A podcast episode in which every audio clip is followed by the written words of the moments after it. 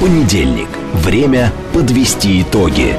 Главный редактор радиостанции «Говорит Москва» Роман Бабаян вместе с вами обсудит и проанализирует главные события прошедшей недели, их причины и последствия. Вспомним, что было, узнаем, что будет. Авторская программа Романа Бабаяна. Программа предназначена для лиц старше 16 лет. В столице России, Москве, 18 часов 6 минут. Это радио «Говорит Москва». Я Роман Бабаян, главный редактор радиостанции. Добрый вечер всем. А, ну что, мы продолжаем работать в прямом эфире, да, и а, давайте сразу все наши позывные. А, телефон прямого эфира 8495-7373-94 и 8. Телефон для ваших смс-ок плюс 7 925 90, 4 восьмерки 94 и 8. Работает наш телеграм-канал, говорит МСК Бот. Здесь сейчас началась трансляция нашей программы. Вконтакте на нашей странице она тоже началась. И на Ютьюбе она пока еще тоже идет. И наш э, Евгений Варкунов нам сейчас скажет, сколько человек уже подключилось к нашей, э, собственно, трансляции. Так? 332. Ну что это такое? Опять?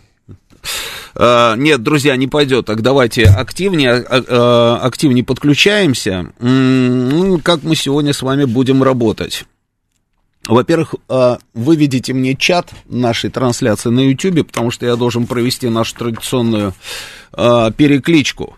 Значит, я подготовил ну, такой дайджест, ну, такая подборочка у меня основных событий, которые разворачивались у нас с вами э, на минувшей неделе, продолжают, собственно, разворачиваться сейчас, да. Пройдемся по этому дайджесту, потом на некоторых темах остановимся и поговорим э, подробнее. Давайте мне чат, люди ждут. Так, так, так, так, вот он, чат пошел, ну, давайте, поехали. Значит, А, белорусы рядом. Привет из Германии, Штутгарт. А, что это такое? Уакиу кальпа связаус оро гурс. Ну, ну да, не понял. В общем, ладно. Привет из Германии еще раз. А, Оренбург с нами, Иордания смотрит. Краснодар с нами, Санкт-Петербург с нами, Пятигорск с нетерпением. Владимир приветствует. Норильск, Ноябрьск, Крым, Самара, Дмитров, Нижний Новгород. Новгород, Барнаул, Воронеж, Москва, естественно, значит, Сочи, Мурманск, Башкортостан, Тула, а, Нижний Новгород, э, Берлин, я так понимаю, да, Страсбург, Быкова, Старая Скоу, Саратов, э, Биберева, Италия и так далее, да, а, Мельбурн, Австралия, вообще с ума сойти, Мельбурн, Мельбурн, да, а, Австралия. Отлично, отлично. Австрия с нами, Дивеева, Чехов, э, Пушкина в строю. В общем, здорово. Значит, ну, смотрите, какие у нас новости с вами, собственно, происходили, да? Активизация ВСУ, э, ну, ну, не знаю, да, действительно, активизацию ВСУ мы с вами видим, но говорить о том, что это какое-то вот это вот их там широкомасштабное наступление, я бы, наверное, не стал. А, и, скорее всего, это не оно, потому что непосредственно в самом Киеве тоже говорят о том, что они еще не начинали, что они еще только готовятся, а может быть, они и не подготовятся, может быть, не начнут, а если начнут, то после того, как а, этого не хватает, другого не хватает, ракеты дали, ну и так далее, да, но тем не менее... А, тем не менее, событий много и, собственно, из зоны специальной военной операции. Значит, премьер-министр Британии Сунак намерен объявить о новом пакете помощи для Украины. А, значит, он встретился с Зеленским, уже который раз они, как говорится, встречались, да, но я видел вот эти трогательные фотографии, как они обнимаются, целуются, еще раз обнимаются, опять целуются, там и так далее. И что-то опять они готовы дать. Значит, Зеленский посетил Италию, он посетил Ватикан, встретился с Папой Римским, встретился с руководством Итальянской Республики, а, где он там еще был, во Франции был, там в Германии, ну, в общем, такой вот тур турне, да, и везде он говорит о том, что дайте нам побольше всего, и тогда мы уже точно, собственно, начнем это наступление. Беспилотники, которые Британия собирается передать Украине, имеют радиус действия более 200 километров. На прошлой неделе Лондон направил Киеву крылатые ракеты а, Storm Shadow, способные поражать цель на расстоянии более 250 километров в конфликте на Украине, вот это заявление мне очень понравилось, я даже его выделил. В конфликте на Украине Россия уже проиграла геополитически и превращается в вассальное государство Китая. А как думаете, кто об этом заявил? Об этом заявил Эммануэль Макрон. А, ну, как бы понятно, да, что вот, вот он говорит, смотрите, значит, э, Швеция и Финляндия вступили в НАТО, сама Москва усилила зависимость от Пекина, и это геополитическое поражение. А, ну, чья бы корова мычала, вот приходит вот нам э, на ум только вот эта вот история, да, потому что, ну, Франция, Франция это страна, которая не может продать даже свои авианосцы, даже получив задаток за эти авианосцы. И этот человек нам рассказывает о том, что мы там превращаемся в каких-то вассалов а, Китая а, и так далее. То есть, видимо, он, наверное, знает, о чем он говорит, да, как выглядит вот эта вот вассальная вся история, да, и он так, сознанием дела там пытается, собственно, примерить французскую, французскую вот эту французскую ситуацию на нашу, или выдает желаемое за действительно. Ну, в общем, одним словом, Макрон в своем репертуаре. А, значит, подобным образом высказался и канцлер Германии, но при этом он пообещал Зеленскому поставить несколько десятков танков и оборудования к ним, а также проанонсировал крупный пакет очередной финансовой помощи Киеву. А все это на фоне заявлений а, Брюсселя, о том, что страны семерки, значит, на саммите в Хиросиме, Хиросиме готовят и объявят о введении очередного пакета санкций против нашей страны. Дальше идем, дальше. Ну, Россия критикует поставки западного оружия Украине и настаивает, что военная операция все равно достигнет своих целей. В Кремле заявляют, что не признают инициативу по урегулированию, если они не будут учитывать присоединение к России ДНР, ЛНР, Херсонской и Запорожской областей. Молдавия решила выйти из межпарламентской ассамблеи СНГ. Об этом заявил руководитель молдавского парламента. А тем временем в Гагаузии выбрали нового а, Башкана, это глава автономии, и им стал пророссийски настроенный Евгений Гуцул от партии ШОР. Посмотрим, там, я думаю, что то ли еще будет. В общем, события будут развиваться обязательно в Гагаузии. Дальше. А, пришли сообщения ну, были сообщения, и как-то тема ушла, на самом деле. А? Так вот, она появилась, там, посверкала немножко и тут же ушла. А, Россия отменяет, собственно, вот эти вот свои ограничения, то есть возобновляет авиационное сообщение с Грузией и отменяет визы для граждан Грузии. Ведь об этом поговорили, и тут же тема пропала. А, было два комментария. Один комментарий был от э, президента Грузии, который заявил, что это очередная российская провокация. А второй комментарий дали представители Государственного департамента США, которые заявили, что э, типа, ребята, не делайте этого, это они к Тбилиси обращались, мы введем санкции. Больше ничего, и никто об этом не говорит. А ведь это интересно. Это интересно. А, ну ладно, мы поговорим об этом. Идем дальше. А что еще интересного? А, это турецкие выборы. Слушайте, ну просто неожиданно, неожиданно получается так, что у нас турецкими выборами интересуются все. Нас всех очень сильно интересует, кто победит на президентских выборах в Турции. А, и я немножечко в недоумении. А почему нас это так сильно интересует? такое ощущение, что от этого действительно что-то такое вот судьбоносное зависит. Не, есть, конечно, определенные моменты, есть моменты, но сказать, что от этого зависит наша с вами судьба, я сегодня слышал такие заявления, что нет, нам нужен только Эрдоган. Если не будет Эрдогана, то нам кирдык. Это просто удивительно. То есть мы в шаге от того, чтобы уже, как говорится, объявить э, господина Эрдогана лучшим другом России всех времен и народов. Но это не так. Это совсем не так. Да, там, конечно, такие интересные выборы, там второй тур нарисовался, да? А, еще мы посмотрим, что там будет с этим лидером там турецкой оппозиции, объединенная оппозиция, да, у них, да, объединенная оппозиция, вот он, значит, идет на эти выборы, Кылыч-дорогу, и а,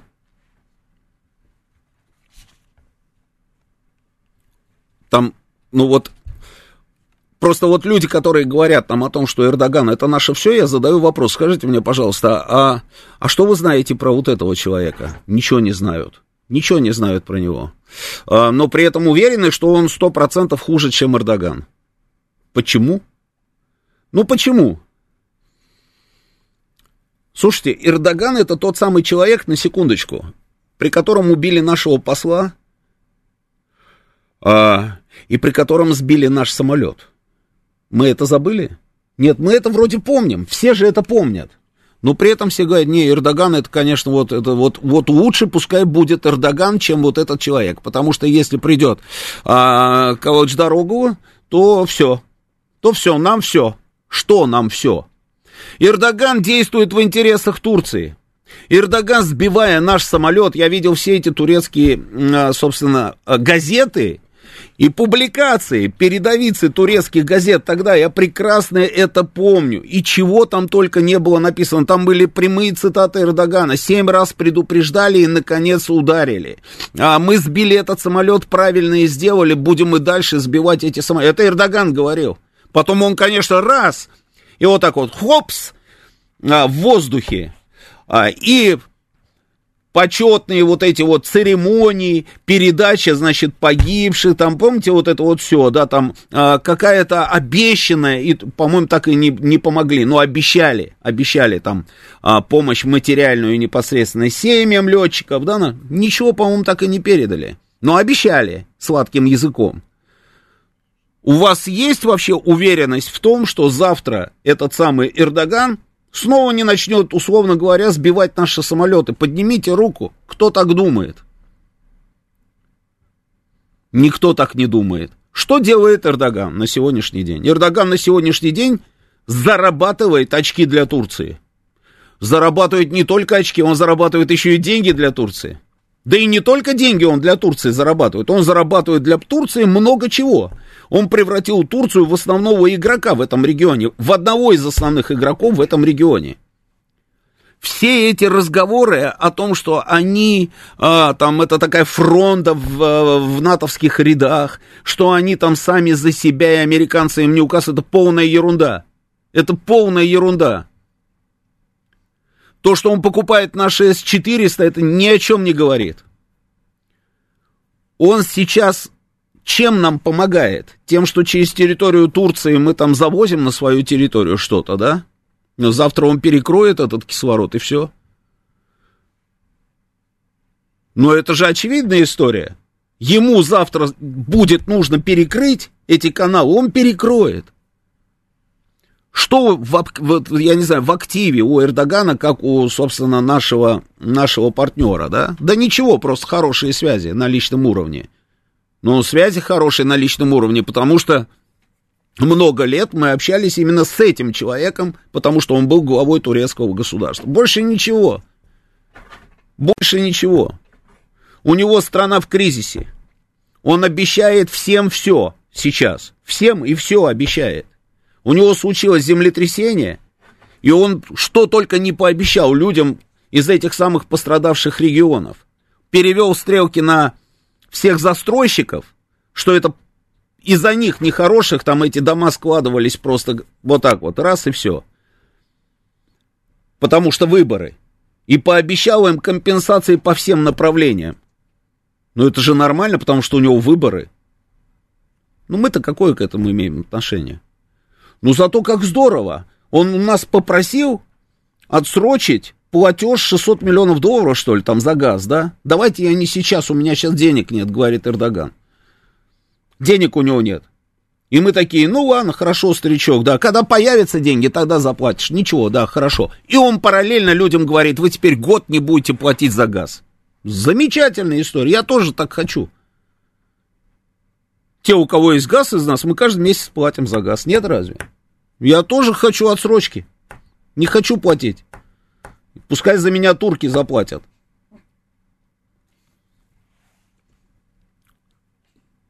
Тот же самый Эрдоган, на секундочку, поставляет все, что можно украинской армии. Но он все, что можно, он поставляет украинской армии. Мы только и видим там все эти бронетранспортеры Кирпи, Мирпи, там вот эта вот вся фигня, на которой переезжают эти самые а, украинские солдаты. И птички эти летают. Байрактары, не побоюсь этого слова.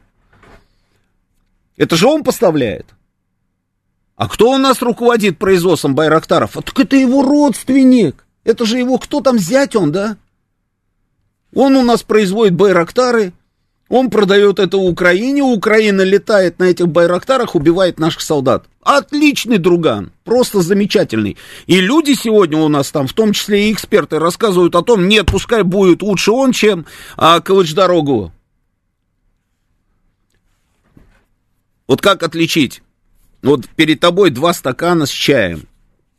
Один сладкий, а другой не сладкий.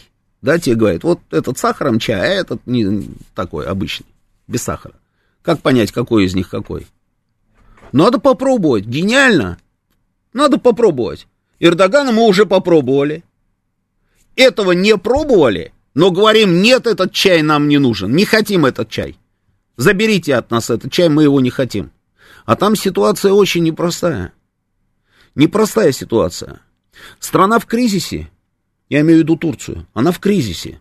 Для того, чтобы ее восстановить после вот этого самого землетрясения, там бешеное количество миллиардов нужно. Денег нет. С лирой катастрофа, она обрушилась, это при Эрдогане. Именно поэтому, именно поэтому он не смог победить в первом туре.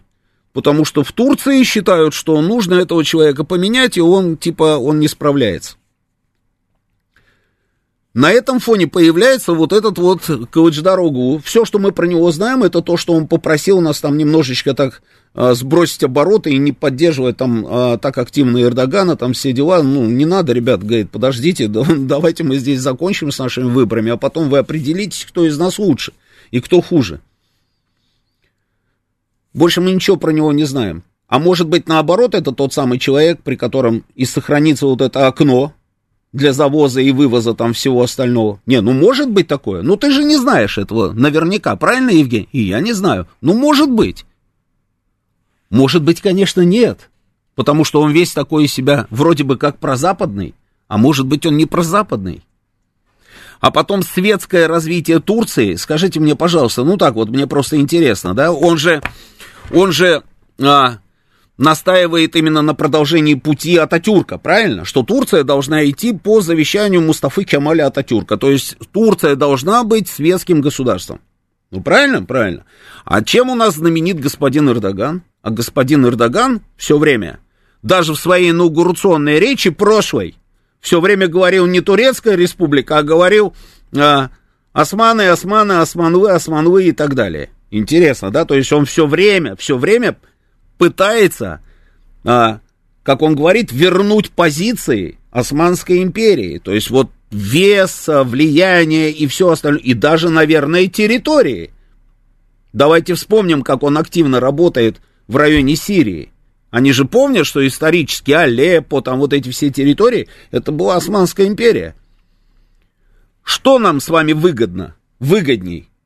Иметь отношения, какие-то отношения со светским государством? Или же с государством, которое хочет э, возродить Османскую империю. Я говорю, а в плюсах у нас только то, что мы много лет его знаем, он вроде бы договороспособен, это действительно так, потому что если они договаривались о чем-то, он хотя бы не кидал, то есть они здесь выполняли там вот эти вот все дела. Но договариваться о том, что тебе выгодно, это всегда хорошо, знаете, достаточно просто. Если мне это выгодно, я, конечно, договорюсь. Мне выгодно превратить Турцию в газовый хаб. Я, конечно, договорюсь по поводу того, чтобы, собственно, пошла труба э, ко мне. Нет разве? И буду выполнять эту историю. Если мне выгодно, чтобы Турция превратилась в зерновой хаб, я, конечно, буду выполнять э, все, что от меня требуется, потому что мне это выгодно. Проверяется это же не в этих моментах, а проверяется это в тех моментах, когда ему это невыгодно. А когда ему это невыгодно, с ним все время возникали проблемы. Я вспоминаю сирийскую эпопею. Ему было невыгодно, чтобы укрепились турецкие, подраз... эти курдские подразделения. И он говорил, мы туда заведем свои, и они проведут там какую-то операцию, как там, пальмовая ветвь называлась эта операция, да, там военная, да, вот они будут проводить эту операцию. Это когда ему невыгодно, он становится колючий, как ежик. А когда выгодно, он, пожалуйста, договороспособный. Поэтому вот как-то вот вся вот эта вот история, да, то, что мы так внимательно следим за этими выборами и болеем, болеем за а, господина Эрдогана, он немножко странно смотрится. Это мне напоминает, знаете что, когда у нас шампанское там пили определенные товарищи, когда победил Трамп. И чего? И чего? Нет, тут хотя бы было, была понятна логика, то есть из двух зол, как говорится, выбирай меньшее, да, там Трамп казался меньшим людоедом, чем Хиллари Клинтон. Но мы же попробовали этот стакан с чаем. И при Трампе просто одна санкция за другой сыпалась и сыпалась, сыпалась и сыпалась. Он, конечно, вводил эти санкции, а потом говорил, да нет, Путин прекрасный парень, отлично, мы с ним поладили. А потом опять санкции, раз, раз, раз, раз, раз. Нормальная история. Вот Ким Чен, этот самый Ким Чен Ир, а, я там, типа, этот самый, а, человек-ракета, там еще что-то, да. Потом, да не, он клевый чувак. Разорвал сделку с Ираном. Это все делал тот же самый Трамп который нам казался, не, вот он сейчас придет, и мы там типа с ними договоримся. Это тот же самый Трамп, который сегодня говорит, я решу украинскую проблему за один день. Знаете, как он ее решит? Он усилит просто потоки помощи Украине, потому что никто не даст ему свернуть с этого пути. И у него другого варианта нет. Он же открыто говорит о том, что Америка теряет доминирование, вот это вот доминирование в мире. А для того, чтобы сохранить это самое доминирование, ему нужно что? Ему нужно сделать так, чтобы никто не претендовал, как говорится, на эти позиции и не подрывал устои существующие. А это мы и Китай. А если это мы, значит, с нами надо что-то делать. А если с нами надо что-то делать, вот есть эти идиоты, которые а, воюют за наши интересы, значит, будем им помогать. Вот и все. Простая логика.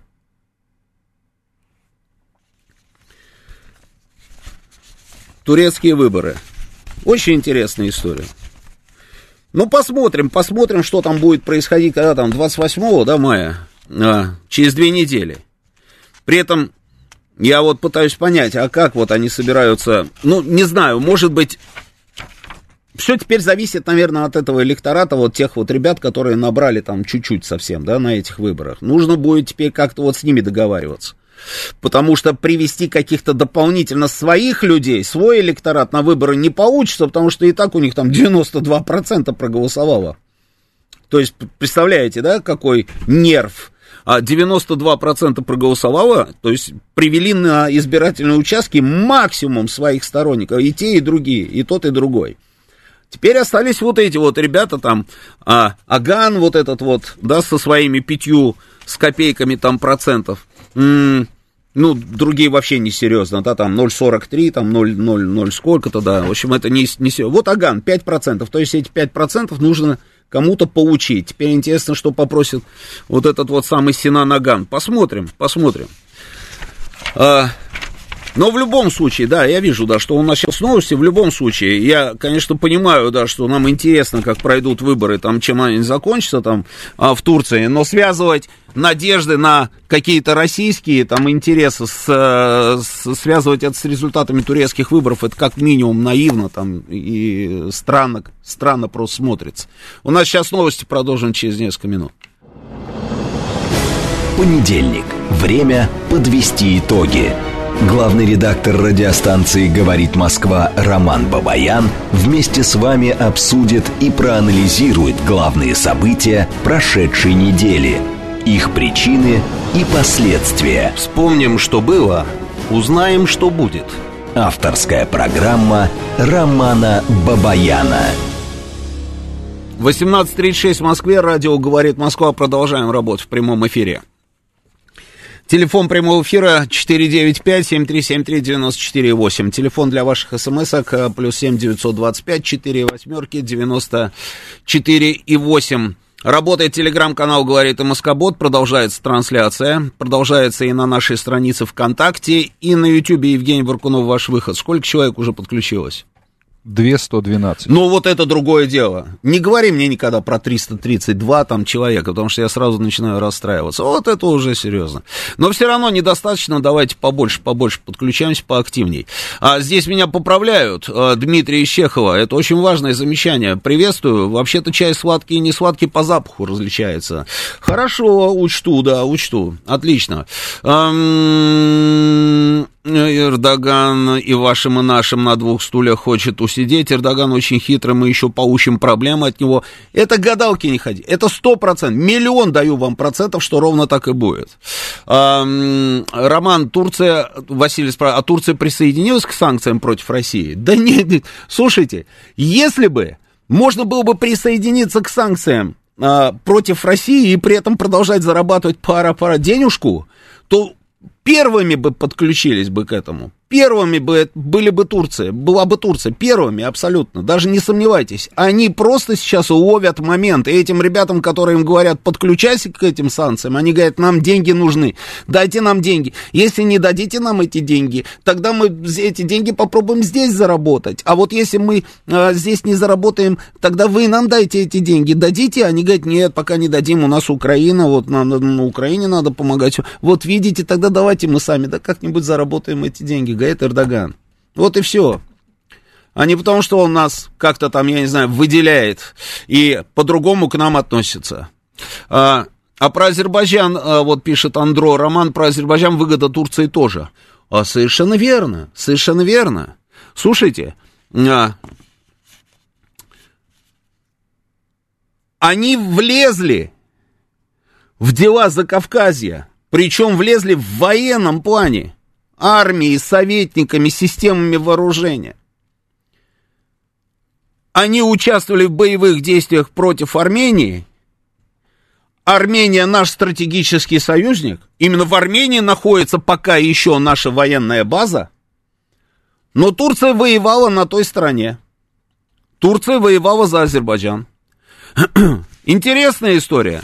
Конечно, конечно. И вот а, а Калыч Дорогу, кстати, говорит о том, что он вообще не будет заниматься этими вопросами, потому что у него есть более важные вопросы. Что он в Закавказье особо как бы влезать даже и не собирается. Именно поэтому президент Азербайджана поздравляет Эрдогана, немножечко, как говорится, поспешил. И еще большой вопрос, а что будет там после второго тура, в зависимости от того, кто победит. Нам нужна Турция в Закавказье? Не, ну вот России нужна Турция в Закавказье? Мне кажется, нет. И если один говорит, что они не, не будут там влезать в эти закавказские дела не потому что там, а потому что у них есть другие задачи, мне кажется, эта позиция, наоборот, должна была нас как-то обрадовать. Мне так кажется. Но мы почему-то вцепились в этого Эрдогана. Нет, давай нам Эрдогана, и другого мы не хотим там, потому что вот Эрдоган лучше, а этот закроет нам Босфор и Дарданелл. Кто сказал? Просто. Вот он закроет там проливы, и мы, все, мы не сможем нашими кораблями, значит, ни туда, ни сюда. Слушайте, а вот два вопроса. Ну, во-первых, а, с чего вы это взяли, это раз. А во-вторых, а есть у вас опять уверенность, что завтра Эрдоган не закроет там проливы? Это два.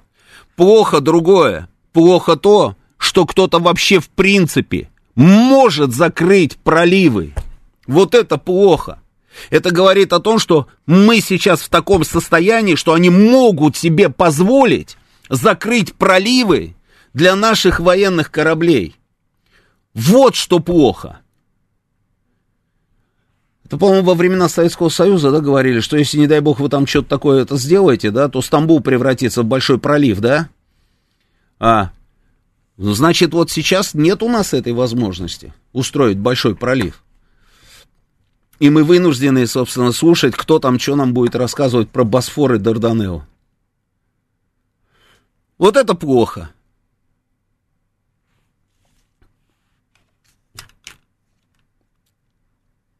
Когда начнем бить морды европейцам за поставку вооружений на Украине? Алексей 7184. Если выборы в Турции никак не влияют на нас, зачем столько времени уделять этой теме? Почему не влияют? Влияют. Я разве сказал, что они не влияют, Алекс? Я сказал, что они влияют. Но я, я говорю о том, что они влияют, но еще непонятно на самом деле, на кого, как говорится, кто нам, кто нам э, друг, а кто враг из тех, кто сейчас участвует в этих выборах. Надо подождать и посмотреть просто, и все. А что тут этот самый, поддерживать господина Эрдогана? Нужно не поддерживать господина Эрдогана, нужно поддерживать собственные интересы. И нужно было эти интересы поддерживать без каких-либо там десятилетних там э, перерывов. Нужно было делать так, чтобы они долго думали перед тем, как предпринять какие-то шаги в нашем э, направлении. Вначале у нас это получилось в Сирии. Мы отлично там отработали. Мы там появились, сломали им игру, сделали то, что мы сделали, а потом забуксовали.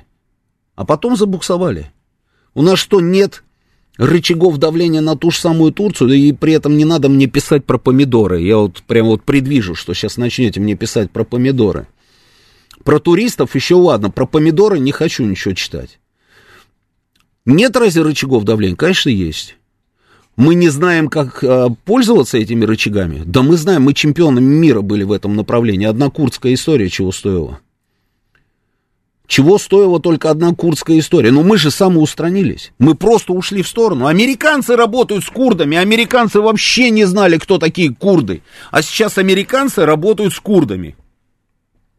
И вот этот вот а, Аган, говорит, что я поддержу там того или другого, если курдские там партии, там в том числе и рабочую партию Курдистана, там вычеркнут там из э, каких-то там списков нетеррористических государств, вот тогда я там типа э, поддержу там и так далее. Для них это тема номер раз. Это главная тема для Турции. Юго-восток Турции – это главная для них история. Там мина – и эта мина взрывается, она не сразу вот одномоментно взрывается, она взрывается уже много десятилетий по чуть-чуть, и они ничего не могут с этим сделать, несмотря на то, что посадили лидера курдской рабочей партии. Вот Джалана там, и он сидит у них на этом острове в одиночке. Но мы же перестали работать с курдами. А мы работали с курдами. Еще как мы работали с курдами. Мы с курдами работали так, что в тонусе держали все четыре государства, где живут курды на пересечении этих четырех государств. И Сирия, и Ирак, и Иран, и Турция. А греческая история? Греческая история. Мы что, не можем поработать с греками? Почему мы не стали работать с греками? А мы же работали с ними. Мы же с ними работали, с греками, мы даже им свои ракетные комплексы продавали. И перестали. И я вас уверяю, что если бы с греками мы нормально бы поработали, и поставили бы в главе угла именно вот это вот греко-турецкое противостояние, я думаю, что греки наплевали бы на то, что они члены НАТО, потому что для них это серьезнее проблема.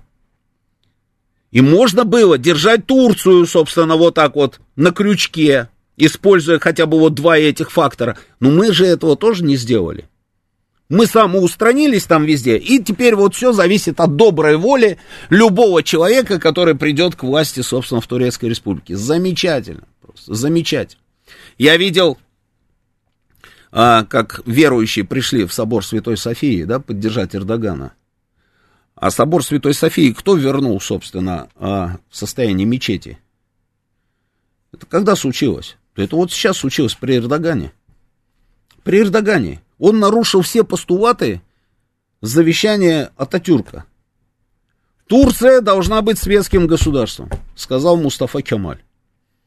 Затем, чтобы Турция не сворачивала с этого пути, были назначены смотрящие за этим процессом в виде турецкой армии. Турки должны перестать носить фески. У турок должны появиться фамилии. Я вот основные вещи какие-то такие вот, это самое, в том числе и бытовые. Должны появиться фамилии, и собор Святой Софии должен превратиться в мечеть. Он не должен быть, этот самый, э, в музее, он не должен быть мечетью.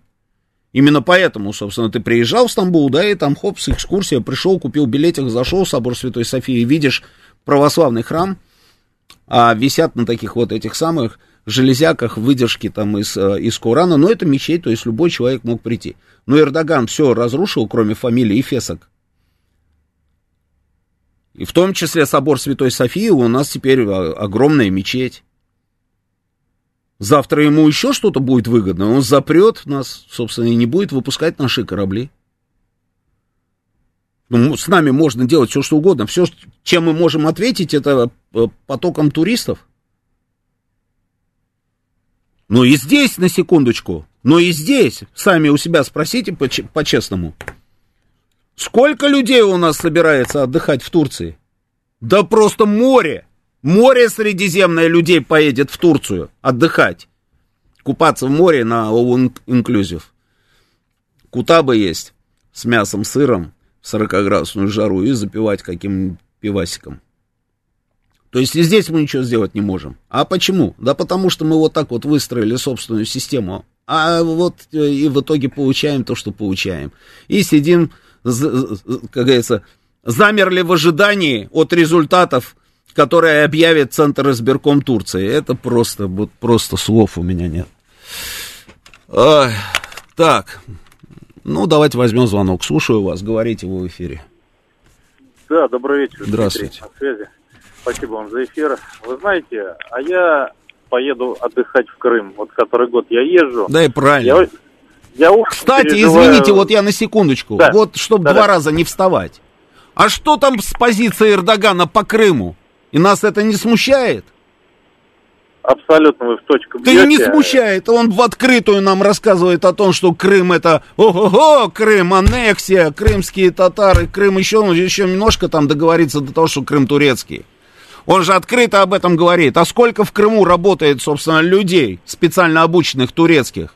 Море такое же средиземное, понимаете? И ничего, и не, лучше пускай будет Эрдоган, потому что у нас связь хорошая, там мы теперь понимаем, что это за а, чувак, да. А вот этот вот, если придет, о, кто его знает, что будет. Да что будет-то? Да, продолжайте.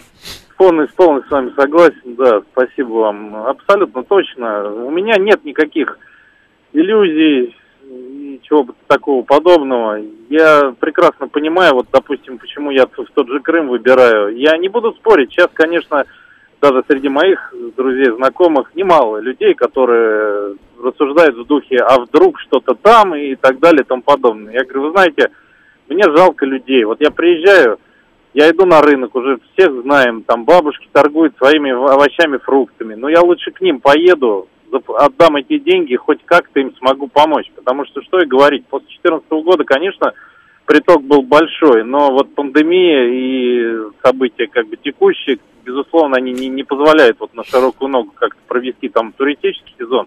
Но я вот, знаете, у меня нет никакой боязни, даже, даже несмотря на то, что я еду с детьми, нас там ждут, очень любят, вот, и мы вот хотим отвечать как бы взаимностью. Поэтому, не знаю, вот каждый день я общаюсь, пишут, ребят, все нормально.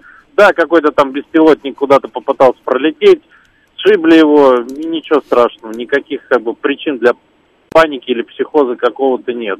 А ехать на вот этот инклюзив, так называемый, ну, вы знаете, ходите, подходите каждый раз, вы положите мне того, дайте мне этого, да, ну, как-то, на мой взгляд, немножечко это не по мне. Я лучше, вот что называется, заплачу, куплю себе, что мне нужно, присижу спокойно. Так что всех призываю ехать в Крым, не бояться. Это наша земля исконная, да. Отлично, спасибо. Так тому и быть. Спасибо. Спасибо. Спасибо. Крым замечательно, да. Вот мне пишут, а если не Эрдоган, то э, Турция превратится в Польшу номер два. Вот опять, понимаете, это вот опять ровно про то же самое. Ой, э, в Польшу номер два. Вы знаете, вот еще раз, нам должно быть абсолютно все равно. Эрдоган, не Эрдоган, м- а, ну кто бы ни пришел, нам просто должно быть все равно. Но для того, чтобы нам было все равно, нужно самим что-то для этого сделать. Нам нужно сделать так, сделать так, чтобы им в голову даже не приходило превращ... превратиться в Польшу-2. И чтобы Польша-1 даже вякать не могла, как сказал президент России, чтобы не тявкали. Вот что нам нужно сделать. А пока мы а, вот как-то ничего для этого не делаем толком. Ну, конечно, да, конечно, будут борзеть, естественно. Ну, конечно, будут борзеть. И я их понимаю. Ну, а почему нет-то? Ну, взяли, переименовали Калининград. Ха, ну и что? И чего? И ничего. Вообще ничего. Отняли школу. Школу отняли. Да нам плевать на это, господи боже мой. Мы давным-давно к этому готовились, подготовили себе другие помещения и закончим учебный год в других помещениях. Ха-ха-ха. Это так не работает, слушайте. Ну, не работает это так. Я до кого донести эту информацию? Я открыто об этом говорю. Это так не работает. Арестовали счета мы тоже. Заблокировали польские счета. А теперь вот представьте. Вот а, Евгений Варкунов, это у нас вот этот самый Полик, который решил у нас а, украсть наши деньги с наших счетов. Ну, взял и украл, прекрасно, да. Ну, как вы думаете, он же, наверное, подстраховался? Он же понимал, что если он сейчас а, вот так по беспределу в качестве вещественных доказательств, чего там эти деньги там, да, прокуратура забрала, да? Вещдоки, вещдоки для чего, для кого? Ну, в общем, в общем понятно, пургу какую-то там э, выдали нам, да, на гора. Но они же понимали, что мы будем отвечать, и, наверное, так же. Ну, как вы думаете, на тех счетах, которые были у польского посольства, были какие деньги? Или они уже к этому моменту все куда-нибудь раз, раз, раз, раз и заховали? Почему-то мне кажется, мне кажется, что если там было там полтора доллара, хорошо. Это так не работает. Нужно изначально вести себя так, чтобы мысли даже подобных не возникало. Но у нас этого не происходит. Не происходит. Когда у нас отнимали наши дипломатические помещения, помните, да, наши миссии, там консульство и все остальное в Штатах, мы сказали, ну мы не будем уподобляться, падать вот на этот уровень мы не собираемся, мы пригласим их на елку в Кремль. Не, ну да, ну, пригласили, замечательно, да. Ну, что мешало, допустим, пригласить их на елку в Кремль, но при этом у них тоже что-нибудь забрать. Ну, ничего же не мешало. Ну, нет. Слушайте, они забирают наши дипломатические объекты, а мы даже бетонные блоки на Новинском бульваре не убираем перед их посольством. Почему? Потому что они таким образом обеспечивают свою безопасность, у них любое посольство, вот куда не приедешь, везде, посольство, консульство, они везде вот эти бетонные блоки понаставили с цветочками, с клумбами такими, потому что, чтобы вот эти вот автомобили там, начиненные взрывчаткой, не въезжали, помните, как в Найроби там в их посольство въехали, еще где-то, да, вот с тех пор начались эти бетонные блоки по всему миру. Ну, я понимаю, да, их озабоченность, они за свою безопасность-то переживают, но мы-то тут при чем? У нас отнимают наши объекты, а мы даже блоки эти не убираем. Не, мы ответили, я вру. Мы а, а, аннулировали там парковку для американских дипломатических машин. И перед литовским посольством мы тоже парковку закрыли. Ну, это да, это серьезно.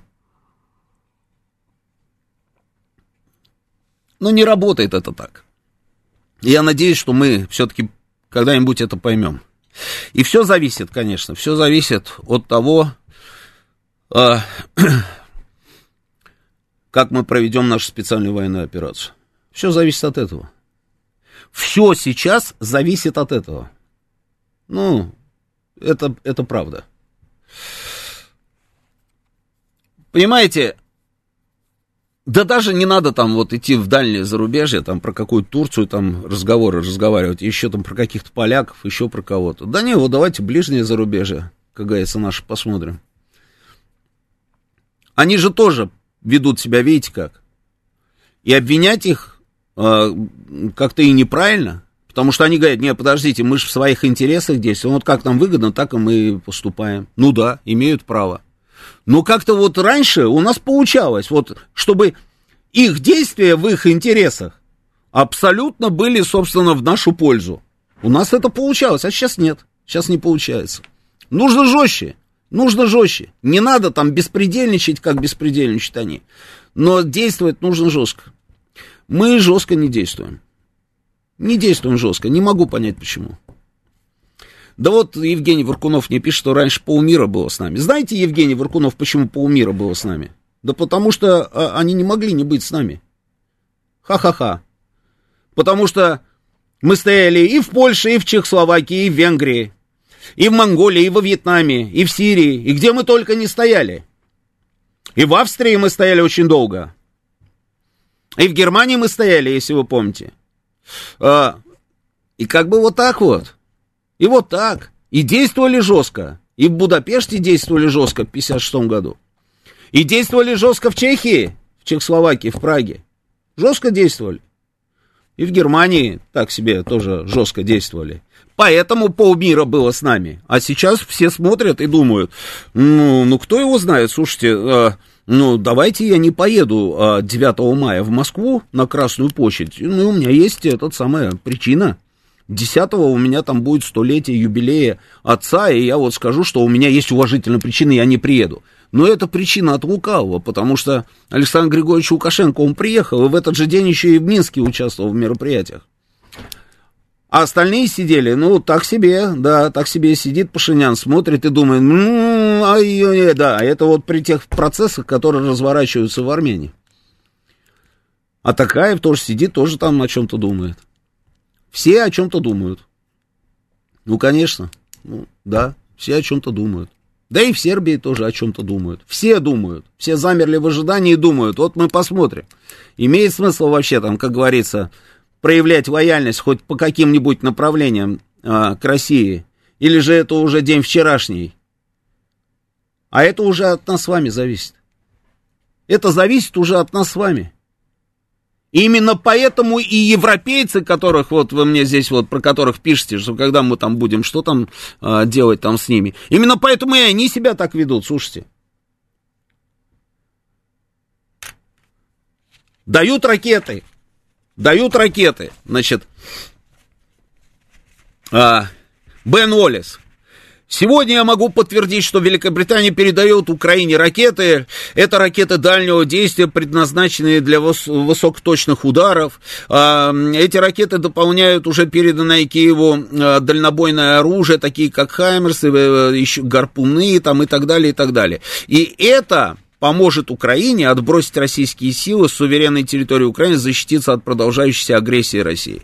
А, но при экспортный вариант мы дадим 250 километров. А, Поднимите руку, кто ему верит вообще про 250 километров. Завтра нам знаете, что скажут?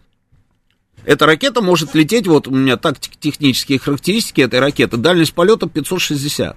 Экспортный вариант, переданный Украине, 250 км. Скорость полета 0,8 маха, вес там 1300 килограмм. Цели, надводные корабли, подводные лодки, стратегические объекты высокой ценности.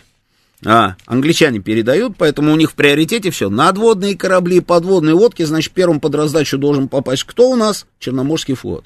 А, а завтра, завтра вот эти вот а, ребятки нам расскажут, Слушайте, вы говорите, ракета а, там на 560 километров там поразила цель, да? Не, мы здесь не при делах, мы не при делах. Это, это а, кулибины украинские, они там что-то подшаманили, что-то там припаяли, что-то там, что-то такое сделали, и ракета полетела на 560 километров. И мы что будем делать? Мы такие, а, ну да, ну да, это, наверное, все-таки, да, вот эти кулибины. Ну, хорошо, хорошо. Разберемся с этими кулибинами. Это так не работает. Сейчас у нас новости, вернемся через несколько минут. Понедельник. Время подвести итоги. Главный редактор радиостанции «Говорит Москва» Роман Бабаян вместе с вами обсудит и проанализирует главные события прошедшей недели, их причины и последствия. Вспомним, что было, узнаем, что будет. Авторская программа Романа Бабаяна. Программа предназначена для лиц старше 16 лет. 19.07 в Москве. Радио «Говорит Москва». Продолжаем работать в прямом эфире. Телефон прямого эфира 8495-7373-94 и 8. Телефон для ваших смс-ок. Плюс 7 925 4 восьмерки 94 и 8. Телеграм-канал наш «Говорит МСК Бот». Продолжается здесь трансляция. Она продолжается и на нашей странице ВКонтакте. И на Ютубе она тоже продолжается. Евгений Варкунов, сколько человек у нас? 2913. 2913. Нормально, но... Почти три. Почти три, да? Угу, хорошо. А, Роман, скажите, а что скажете про граждан Турции, живущих в России, проголосовавших в большинстве за Эрдогана? Можно ли сказать, что они больше нас разбираются и осведомлены в этих выборах? А, ну, два в одном, да, здесь. А, да, они, наверное, больше разбираются и больше осведомлены. А почему они проголосовали за Эрдогана? Очевидная совершенно история. А какие граждане Турции, которые живут здесь? Это, наверное, представители компаний, да, которые ведут определенный бизнес здесь и хорошо зарабатывают. А, да, таких очень много. Ну, конечно, почему бы им голосовать там против, если здесь у них все хорошо, и, как говорится, бизнес налажен, деньги идут, все здорово, да, и чем дольше, тем лучше, как говорится. Вот и все, что я скажу.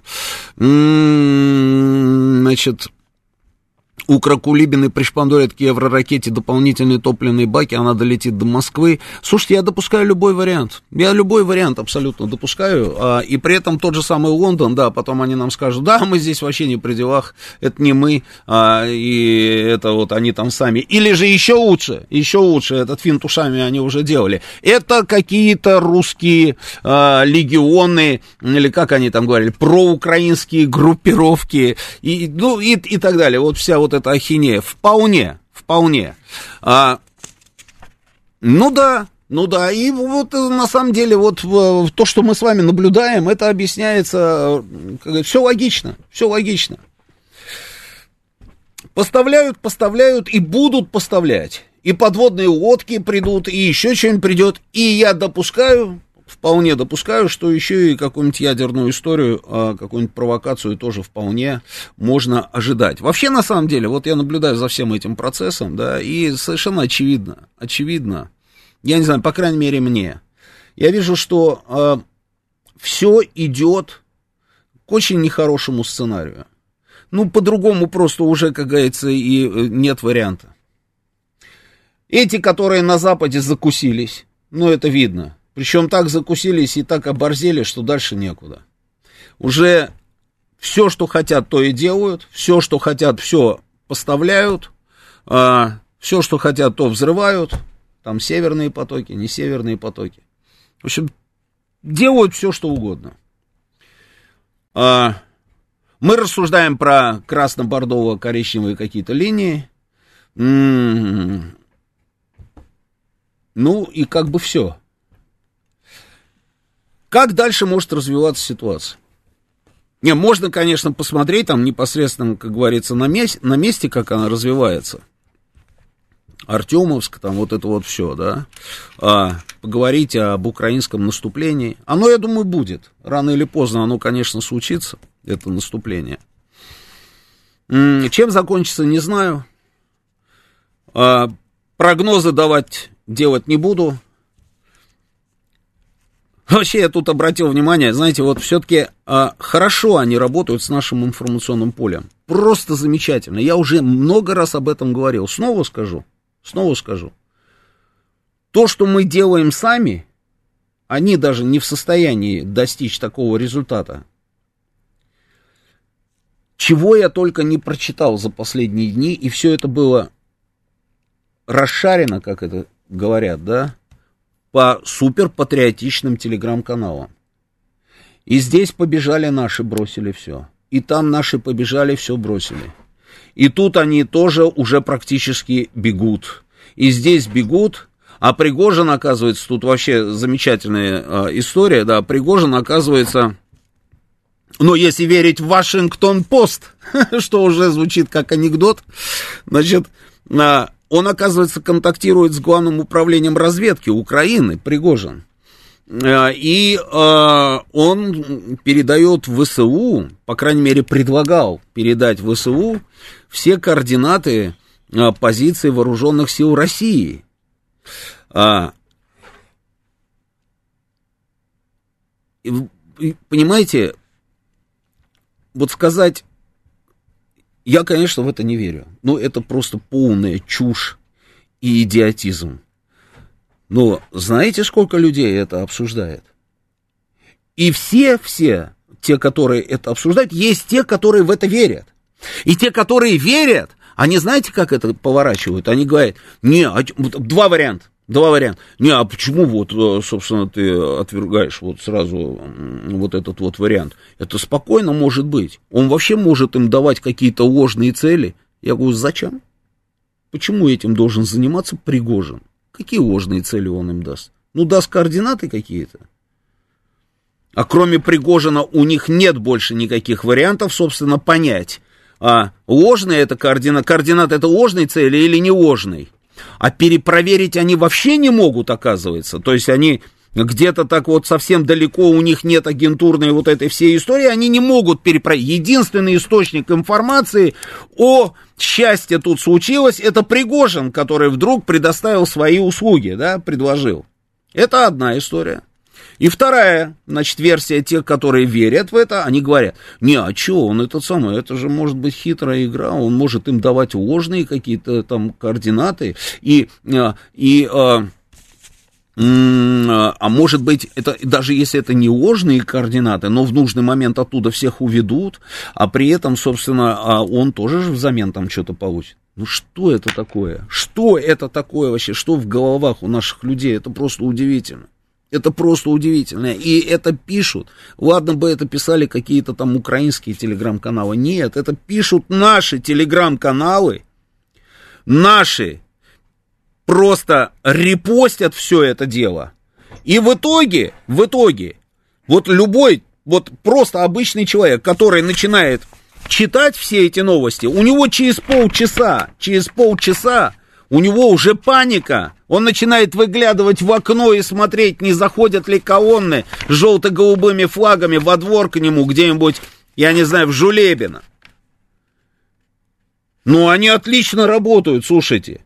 Они что не вбросят, какую хрень, просто любую, последнюю, самую ерунду какую-нибудь, откровеннейшую, они вбрасывают. Но мы же готовы в это верить. Ну что с нами не так? Вот скажите мне, что происходит с людьми?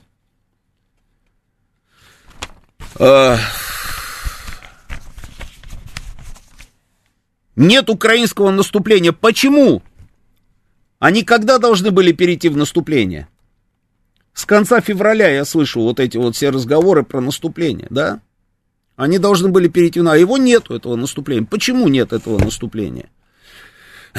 Президент Украины уточнил, что страна не атакует территорию России, а у Киева нет силы и оружия для контрнаступления. Об этом он говорит на встрече с Шольцем. Не, конечно, можно предположить, что он врет, что он прибедняется и что у него, конечно, там все есть. Но он просто из любви к искусству не переходит в контрнаступление. Нет, не поэтому. Не поэтому. Потому что а, он не переходит в контрнаступление. Не, Евгений, то, что он клянчит, это понятно. Для этого не нужно прикрываться темой контрнаступления. Они постоянно занимаются этим самым процессом, клянчат, как ты говоришь. Они постоянно это делают. И без всякого контрнаступления. Но в контрнаступление или в наступление они не переходят. Почему?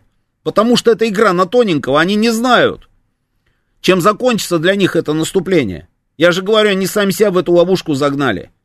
Они вначале начали раскручивать эту тему своего Бахмута, Фортеца, Мартеца, там вот это вот все.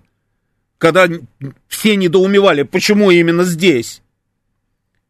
Сто раз им говорили и там, что оставьте, собственно, этот город, не жгите там своих людей, уходите, потому что от него там а, стратегического значения он не имеет. Но они же не слушали, они нет, мы будем стоять до конца. И в итоге все сказали, а, ну ладно, если до конца, ну тогда теперь мы вот напрямую завяжем продолжение нашей помощи вам с тем, чем закончится у вас вся эта история с тем самым Артемовском, с Бахмутом.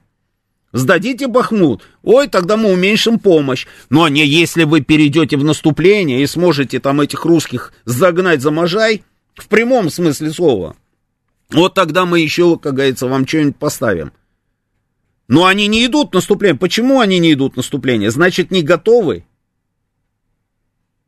Значит, они подозревают, что оно может закончиться не так.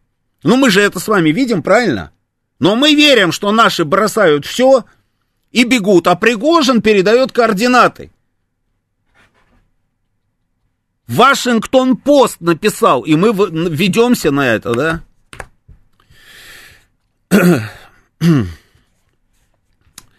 Да.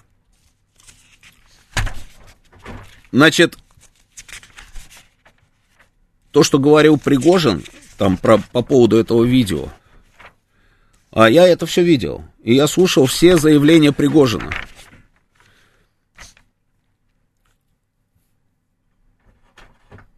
Но потом тот же самый Пригожин, если ты заметил, Евгений, говорил о том, что там все четко, и они продолжают наступление и забирают себе эти высотные дома. И продолжают, продолжают, продолжают и продолжают. Да это дело не в этом. Дело в простом вопросе. Вы говорите про наступление, где оно? У вас уже там все есть. Все есть, давайте, наступайте. У вас 400 танков там по всему миру, как говорится, собирали, собрали, там 400 танков, да, по-моему? Ну, вперед, ударные кулаки, давайте посмотрим, чем закончится. Вот обычная математика. Значит, самый распространенный калибр 155 миллиметров.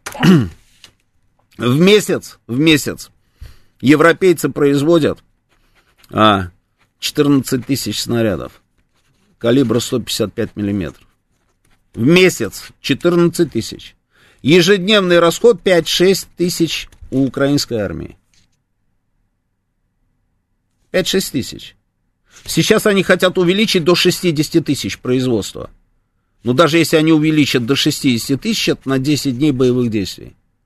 Но в наших телеграм-каналах пишут, что такое ощущение, что они без лимита, без лимита воюют, без лимита. Это не так, это какой безлимит? Где этот безлимит? Европейцы просто так говорят, что не хватает этих снарядов, давайте мы построим заводы, которые будут производить эти снаряды. Они просто так об этом рассказы рассказывают. Да нет. Они говорят, потому что снарядов 155 миллиметра не хватает. Но они не построят эти заводы. Потому что для того, чтобы построить заводы, нужно потратить миллиарды на старте, а потом, когда все закончится, и неизвестно, как говорится, когда, нужно будет думать, что с этими заводами делать. Они не построят эти заводы.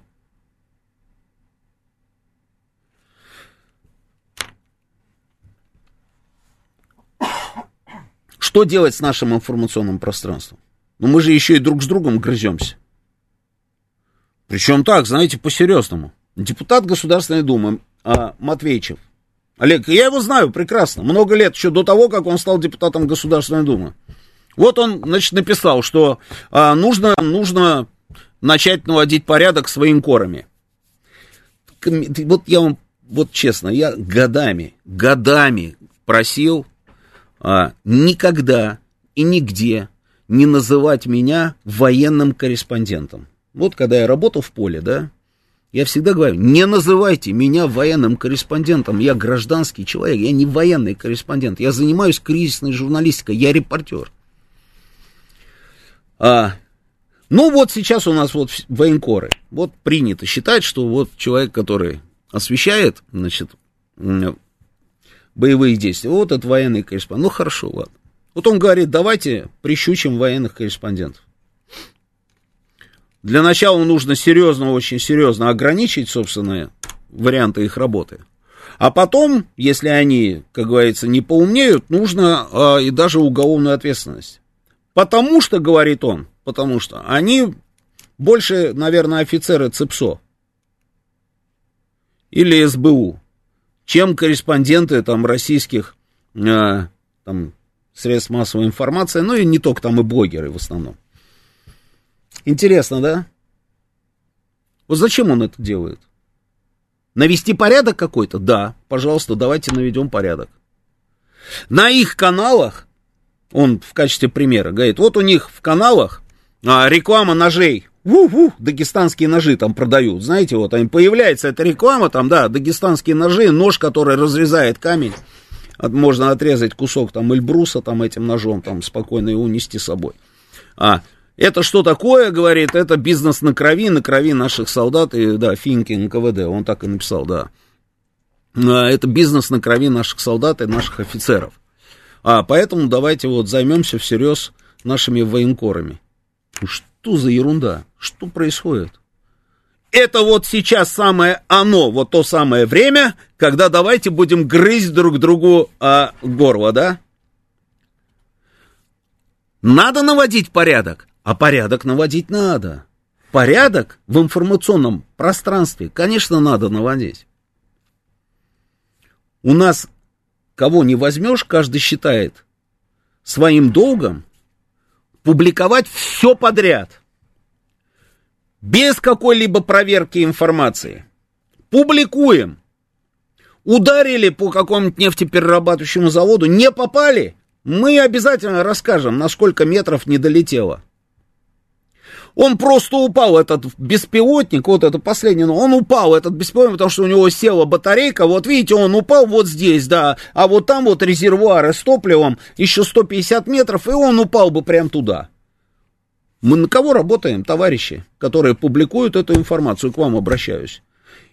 Кто-то должен этим заниматься. Ну, должен же кто-то этим заниматься. Слушайте, ну никто же этим не занимается.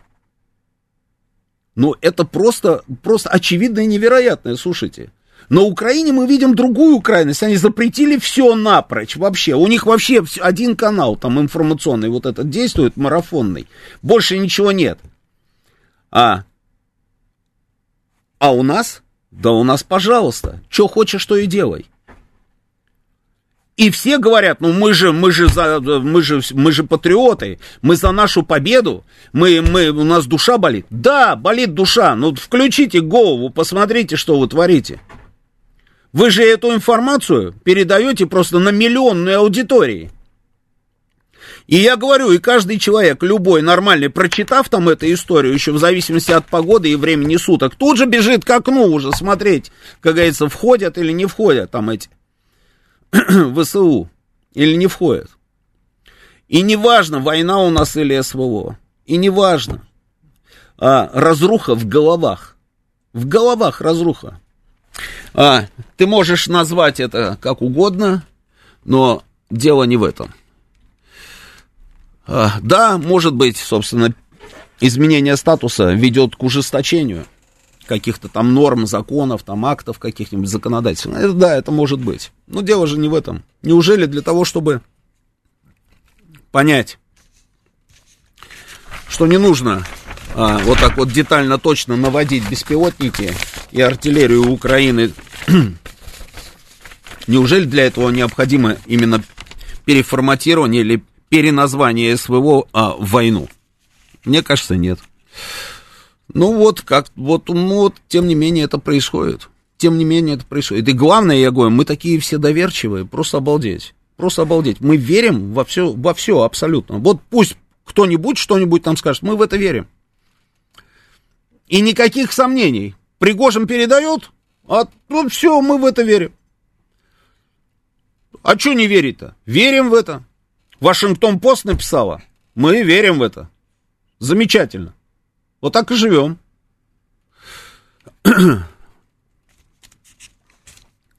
Надо не свободу слова запрещать, а беспилотники вовремя сбивать. Никто не призывает а 52-51.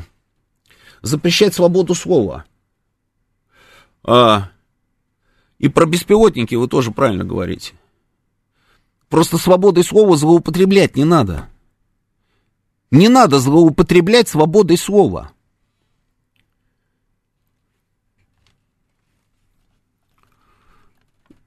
Укры без наших СМИ знают, где у нас базы топливные и авиационные. Опять 52-51. Да, конечно, они знают. 52-51. А все все знают. Но не нужно их наводить на эти базы, если они туда не попали. Не нужно говорить, что дайте-ка еще левее немножечко метров на 400. И тогда будет, ой, кошмар, что тогда начнется. Ой, посмотрите, как горит. Посмотрите, взрывается все. Видео. А это, наверное, вот, а это вот что это там могло сгореть? А это, наверное, резервуары. Там 6 этих резервуаров. Сгорело 2. А вот нет, утром мы уточнили. Посмотрите, там сгорело 4. Зачем мы это делаем? Про Севастополь вспомни. Я про это говорю, а не про то, что там вас, а, бедного, лишить а, свободы слова.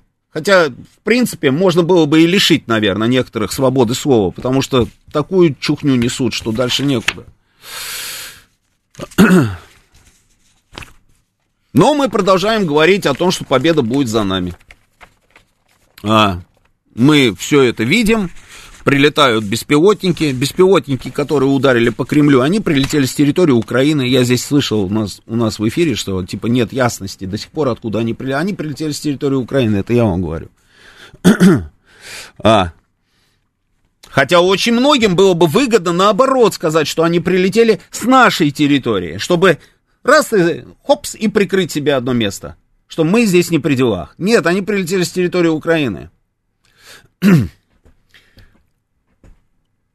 Но мы все равно победим. Победа будет за нами. А у меня вопрос. А вот позвоните мне, скажите, а кто-нибудь из вас знает, как будет выглядеть наша победа? Вот Евгений Варкунов, наверное, знает. Да, Евгений? Нет, он не знает. Надо же, нашелся вопрос, на который он не в состоянии ответить.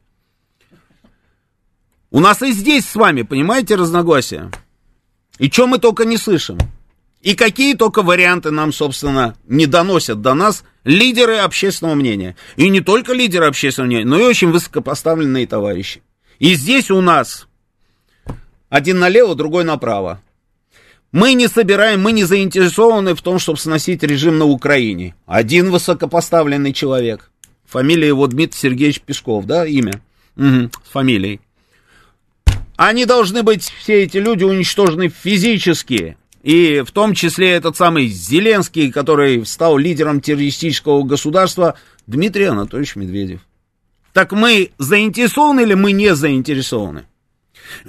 а где мы с вами останавливаемся? В каком месте? Мы освобождаем только Донбасс и останавливаемся? Или мы идем а, и делим Украину по Днепру с какими-то неведомыми а, мне силами, значит, на этой стороне Днепра мы, а на той стороне Днепра другие. А будет вообще, в принципе, существовать государство Украины? Ну, может быть, будет. Но в каком виде? в виде лишь самой большой страны в Европе или в виде маленького независимого государства где-нибудь в районе Тернополя, Львова, там еще чего-нибудь. Здесь мы тоже ничего не знаем. А может быть, нам нужен вариант 20% территории в обмен там на какие-то гарантии безопасности, или там вот... А может быть, корейский вариант? И здесь ясности нет. И мы давай друг другу, значит, доказывать, в нашем информационном пространстве, что вот это нам более выгодно, чем вот то. Нет, давайте остановимся по Днепру, потому что Западная Украина, она вот всегда была такая, вот она там всегда была бандеровская, нас там не любили. Зачем она нам нужна? Оставим эту Западную Украину еще кому-то. То есть и здесь, и здесь сами себя, сами себя в информационном поле просто уничтожаем.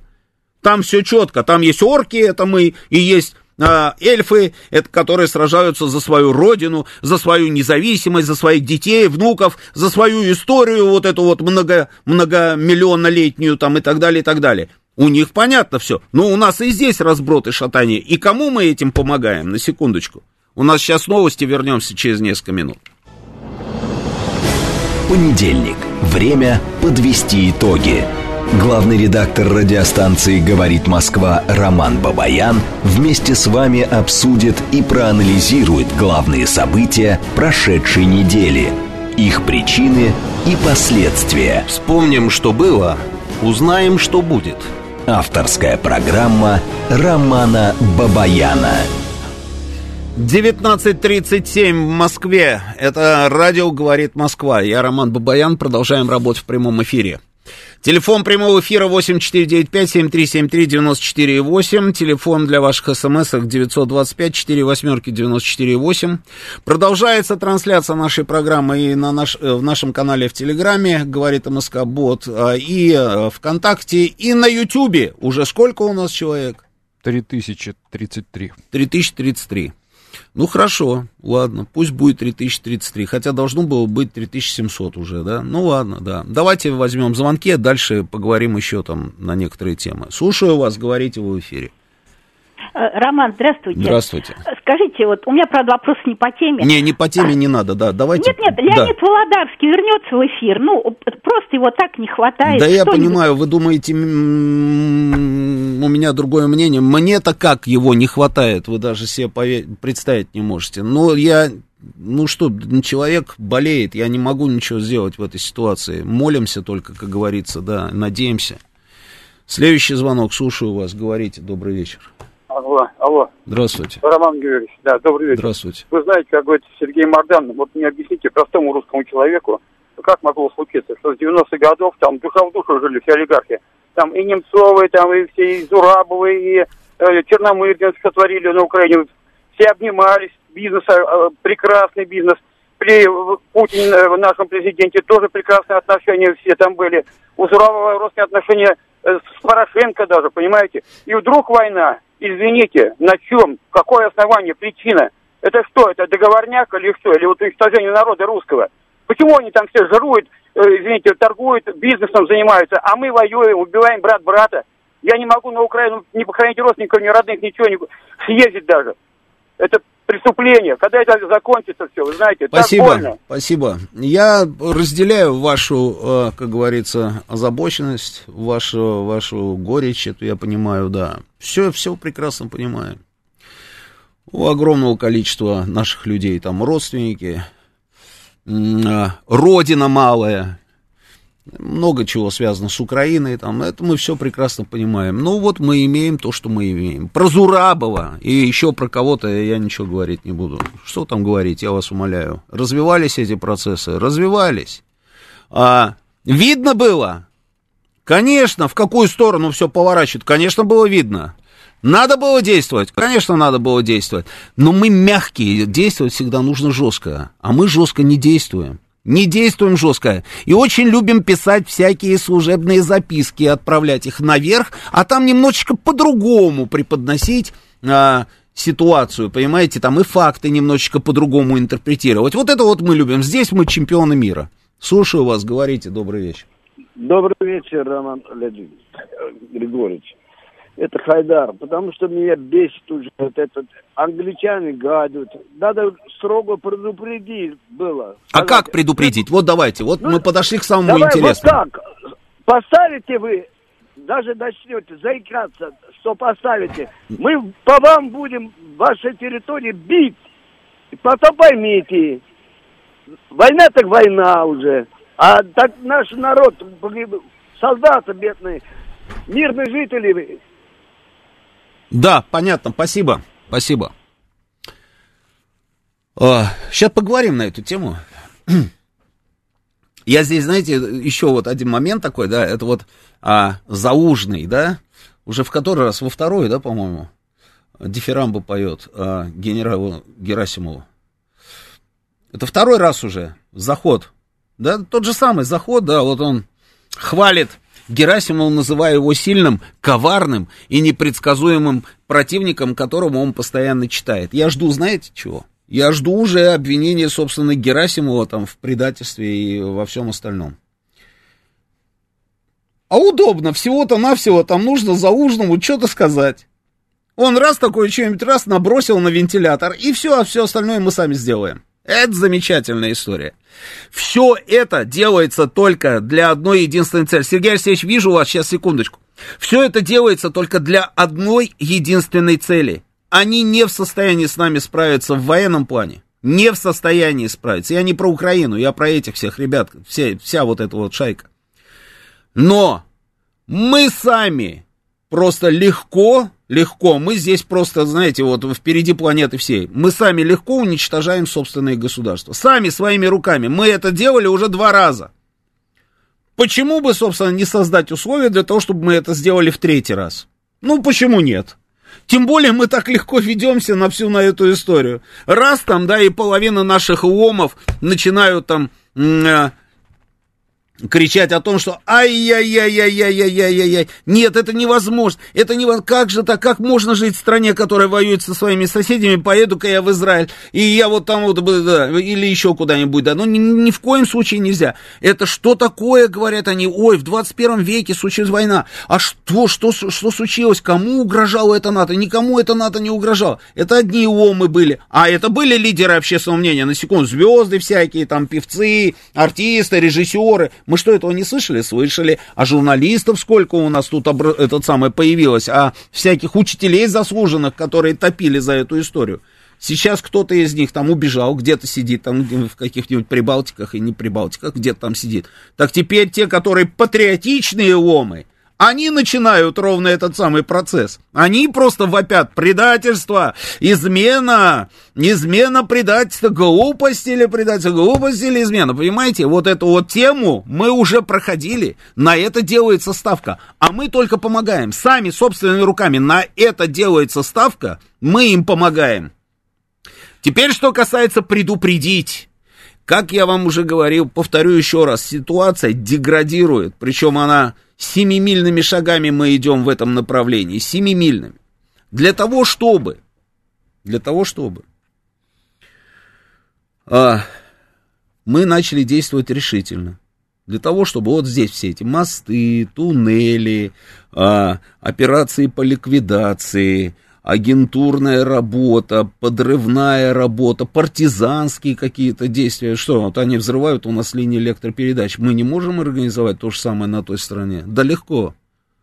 Но я что-то не слышал, что мы взрываем линии электропередач, закладывая там взрывные устройства. Но для того, чтобы это все случилось, нужно, чтобы мы почувствовали, что поняли, осознали, что это это практически, это, это война, а, по результатам которой будет зависеть, будем ли мы вообще существовать или нет. Эта война должна стать народной. Ну, народной она должна стать, эта война. А она не становится народной. Почему? Ну, 90% наших людей считают, что это где-то там далеко, кто-то там воюет, о чем-то там, это там периодически там какие-то сумасшедшие в виде информационных э, ведущих там рассказывают, но к нам это не имеет никакого отношения.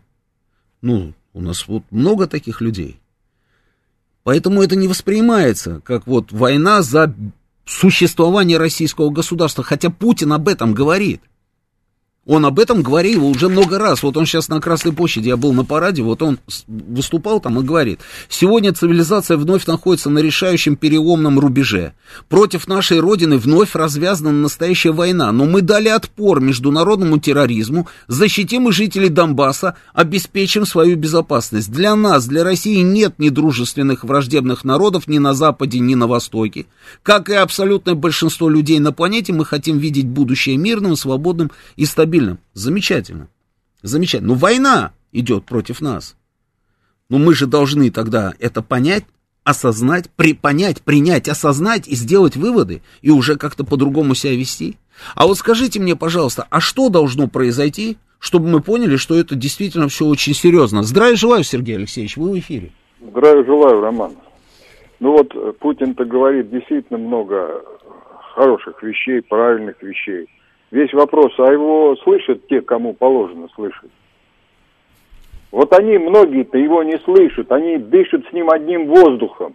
Вот он говорил, что он вычистил при Ельцине эту самую всю группу ЦРУшников. А те, кто не ЦРУ, он не вычистил еще. Вот простой пример. Вот я до сих пор, вот он выступает с посланием и говорит, что это за учебник э, истории. Я его открываю, там про все написано про Вторую мировую войну написано, а про Сталинградскую битву не написано. Кто, говорит, это пишет? Кто это вообще делает? Говорит, я даже, говорит, э, комментировать не буду. Это его слова. А кто за это понес ответственность-то? Кто это выпустил такие учебники? Почему по этим учебникам десятилетиями дети учились тому, чему не надо их учить? Вот в чем проблема-то. Вот куда ни копни, везде чьи-то уши торчат берут целыми группами этих самых погонников, полковников, генералов МВД, вот в ростовских, там целая банда, слушайте, погоны, погоны. Но если уже такое делают генералы и полковники, тогда что говорить-то? Ну, пора чистить как-то элиту-то. Я не говорю там какими-то методами там 37-го или 38-го года, там было свое время. Но надо как-то поживее все это делать-то.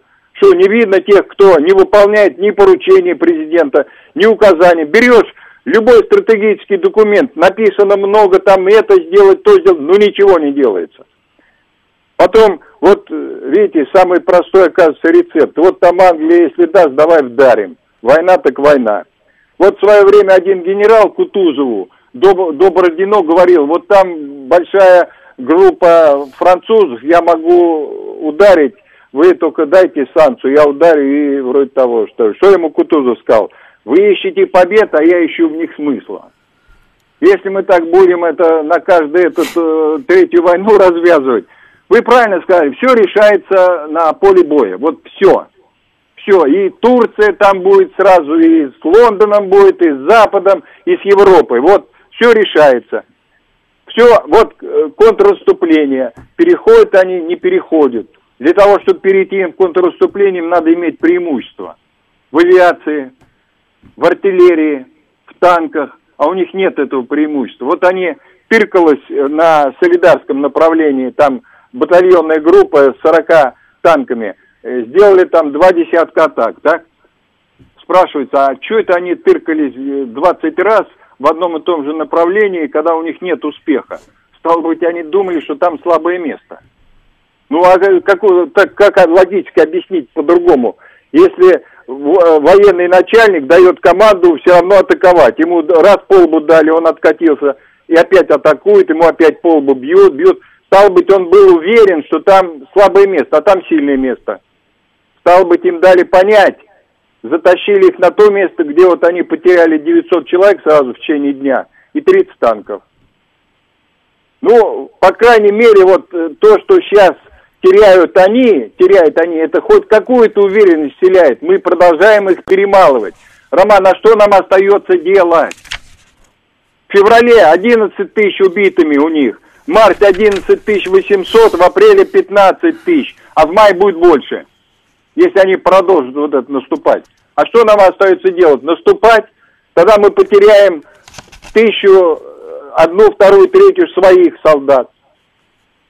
Я, например, думаю, как чего... Конечно, желание сейчас э, бросок сделать, там э, резервы все, и до Киева прям. Ну и потери какие будут. Десятки тысяч, а нам это надо. Да, спасибо, Сергей Алексеевич. Спасибо. А,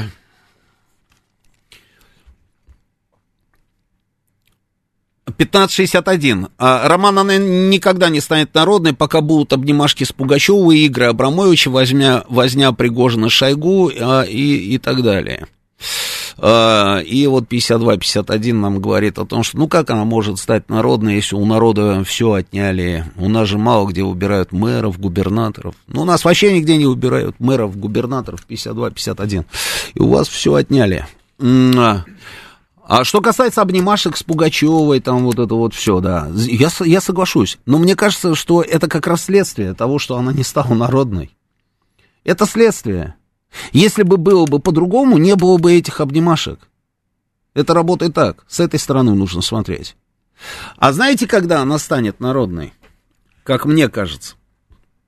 Народная она может стать только в тот момент, когда действительно поймут, что оказывается, вот ты посмотри, а То есть вот, вот случилось, случилось что-то очень нехорошее. И вот здесь уже, да, здесь уже нужно что-то делать. Я не хочу даже какие-то сценарии, сценарии, но мне кажется, вот тогда должно точно прийти понимание.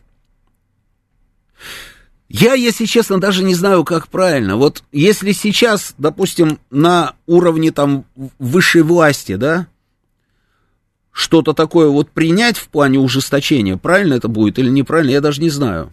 Не знаю. Мне кажется, просто каждый должен сам это понять в какой-то момент. И нужно понять, что речь идет не, не о том, что это чья-то там война, а речь идет, и, и если там, а даже если мы проиграем, то лично мне, да, там кто-то сидит, может, думает, лично мне там ничего не будет, там все будет хорошо. Не будет хорошо, будет плохо. Будет плохо. И тебе об этом говорят, открыто говорят, что у тебя будет плохо. Только потому, что ты имеешь отношение к этой стране. А мы считаем, что эту страну нужно уничтожить. И она будет уничтожена. В лучшем случае мы ее раздербаним там на 386 там, а, составных частей – и лишим там всего, чего только можно, чтобы она никогда больше не стала геополитическим игроком. Никогда. А это значит, что население, вот каждая из этих 386 частей, будет погружено в хаос и нищету. Это будет так. Идите посмотрите на разные другие страны, которые прошли уже эту историю. Идите посмотрите и все поймете, как это все, как это все работает. А, как остановить все это? Как это все остановить? Ну, помимо, собственно, успехов на фронте. Помимо успехов на фронте. Я не знаю, вы обратили внимание или нет, там Дмитрий Рогозин в эфире говорит, Москва сказал, что нужно возобновить испытания ядерного оружия. Вы слышали про это? Слышали? Ну, наверное, не очень обратили на это внимание. Всех а, заинтересовала другая история, другое его заявление, когда он сказал, что нам нужна срочно вторая волна мобилизации. Вот это да. А мне кажется, что важнее было то, что он сказал именно про эти испытания. Знаете почему? А, как они рассуждают? Я имею в виду вот этих всех там а, англичан и же с ними. Они рассуждают очень просто. Они же просто тупо говорят, слушайте, ну, если мы раньше думали, а, что а, вот этого вот ни в коем случае делать нельзя, потому что, потому что русские ответят так, что мам, мало не покажется, то сейчас мы поняли, что нет, там на самом деле можно сделать. А, а вообще, в принципе, говорят они, да у них вообще, ну, наверное, ничего нет. У них, посмотрите, у них даже на первом этапе там вот специальной военной операции, у них даже элементарных вещей не было. В распоряжении солдат, я имею в виду. Элементарных не было вещей. Какое ядерное оружие, говорят они. Я вас умоляю, какое у них ядерное оружие? У Британии, кстати, проблема с ядерным арсеналом. И у американцев проблема с ядерным арсеналом. Там давным-давно все эти ракеты уже требуют, как говорится, а, перезагрузки но они пролонгируют все время вот эти вот сроки их эксплуатации на бумаге. А для того, чтобы все это дело привести в порядок, это нужны бешеные просто деньги для того, чтобы влить во всю эту а, ядерную а, инфраструктуру. А этих денег никто не вливает. А кто из вас последний раз, на самом деле, если возвращаться к Рогозину, видел испытание ядерного оружия? На новой земле, допустим, на полигоне. Или у них там где-нибудь там на полигоне, когда было последнее испытание? А ну-ка, Евгений Варкунов, пробей-ка мне это вот, э, когда было последнее испытание ядерного оружия? Человечество не видело уже много десятков лет, как выглядит испытание ядерного оружия. Рогозин, вы думаете, просто так об этом говорит? Нет. Он тоже, я уверен, он тоже считает, что они, они считают, что у нас проблема с ядерным оружием, что оно, может быть, у нас есть, но оно уже какое-то такое, знаете, отсыревшее. Когда было? 24 октября 1990 года в Советском Союзе прошло последнее ядерное испытание. А 26 ноября 1991 года в Великобритании, а в 1992 году в Соединенных Штатах. Вот и все. 90-е годы, 90-е, 91-й, 92-й. И вот эта вот картинка, знаете, вот этот гриб, гриб вот этот вот, который все показывают. Это все было много десятилетий назад. И когда у меня стоит вот этот милаш Майкл Бом в студии, хлопает глазками своими и говорит, о не, никто не верит, никто не верит, не верят, что русские могут при, при, применить ядерное оружие. Я говорю, подожди, Майкл, вот смотри, вот сейчас британцы там дают эти ракеты. Ваши сказали, что они такие ракеты не дадут. Почему? Вопрос, почему? Британия дает? Ну и вы там подбросьте там с десяток, с другой, как говорится, таких же ракет. Но вы сказали нет. Почему?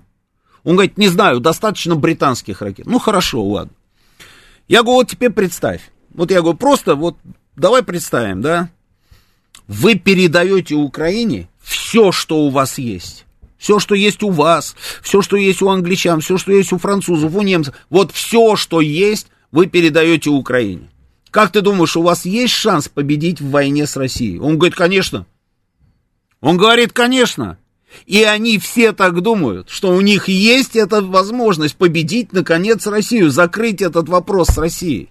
Именно поэтому они себя ведут вот так борзо и не контролируют уже практически, как говорится, а, Ничего, то есть вот хотят, вот э, проснулись, передадим ракеты, проснулись, передадим системы ПВО, а завтра мы дадим самолеты, а послезавтра дадим ракеты, там, которые уже будут с другим радиусом действия, а послезавтра, может быть, дадим еще что-нибудь.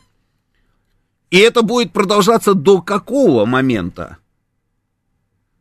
А вот если, если, о чем и говорит Рогозин, он же про это. Но все, я говорю, как не обратили внимания. Если мы возобновляем испытания ядерного оружия, то вот эти вот все выдающиеся Анны, Лены, э, а, а, Бербок, а, Урсулы фон дер Ляйен, Жозеп Барель, который уже договорился до того, что он чувствует себя именно министром обороны Евросоюза. Это человек, который возглавляет европейскую демократию, понимаете? А, я думаю, они наглядно, когда увидят, что такое применение ядерного оружия, вот может быть тогда, тогда что-то в голове у них и щелкнет.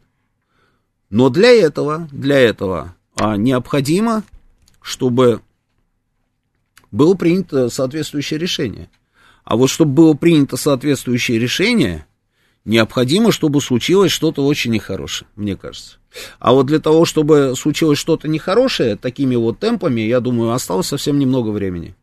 Вот эти вот бесконечные поставки всего и вся могут привести к тому, что завтра, завтра они могут наносить удары уже а, по Ростову, к примеру, по Краснодару, по Петербургу, по Москве. А вы понимаете, да, о чем я говорю?